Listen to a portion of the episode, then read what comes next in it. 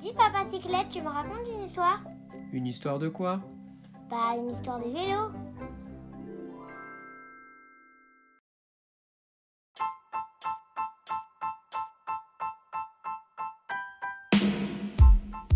Épisode 7 Choisir son réchaud de voyage.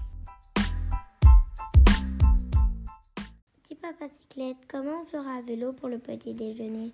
Pour faire quoi? Bah tu sais, j'aime pas boire du lait froid le matin. On emmènera un réchaud. Un quoi? Un réchaud, c'est-à-dire un appareil portable capable de réchauffer les plats lors d'un voyage. Une plaque électrique quoi Hmm, pas tout à fait, mais le principe de chauffe est un peu le même. Et transporter une plaque électrique à vélo, j'aimerais pas être à ta place. Pour ceux qui veulent voyager léger, le réchaud alcool peut être intéressant. Je sais pourquoi tous les cyclistes boivent de la bière pour allumer leur réchaud. Arrête, on va encore avoir des problèmes. Non, le réchaud alcool est très léger. Il est simple, discret, sans odeur.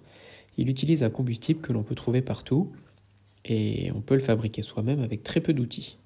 On trouve des tutos sur internet pour fabriquer un réchaud à partir d'une canette. Il reste fragile, peu stable, pas très efficace dans un environnement froid et peu puissant. Donc c'est bien si on veut pas porter grand chose. Oui, tu as totalement raison. Mais on peut faire du feu avec du bois aussi. Oui, le réchaud à bois peut aussi être utilisé si on voyage dans des régions boisées. Tu te doutes bien qu'en plein désert, euh, C'est vrai qu'à part faire brûler un fennec.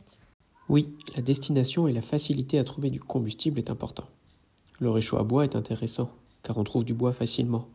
On peut aussi le fabriquer en acier ou en inox. Pour cela, je vous renvoie à Internet. Sa mise en route est très facile. À noter que les modèles du commerce restent souvent volumineux et plutôt lourds. Et le réchaud à gaz? Sûrement le plus classique et le plus polyvalent.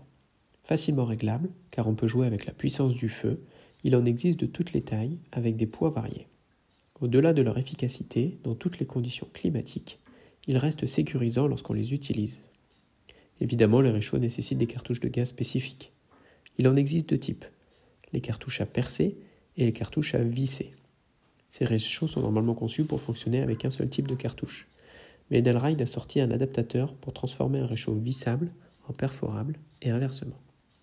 Je vous conseille un réchaud compatible avec des cartouches vissables universelles, car on en trouve un peu partout, bien qu'elles soient un peu plus chères.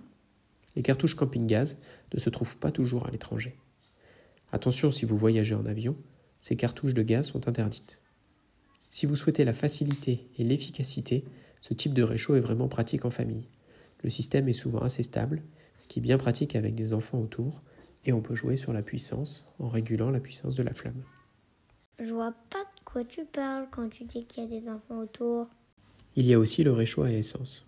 Tant qu'il y a des humains, généralement, on peut trouver de l'essence. Il est efficace même avec des températures extrêmes.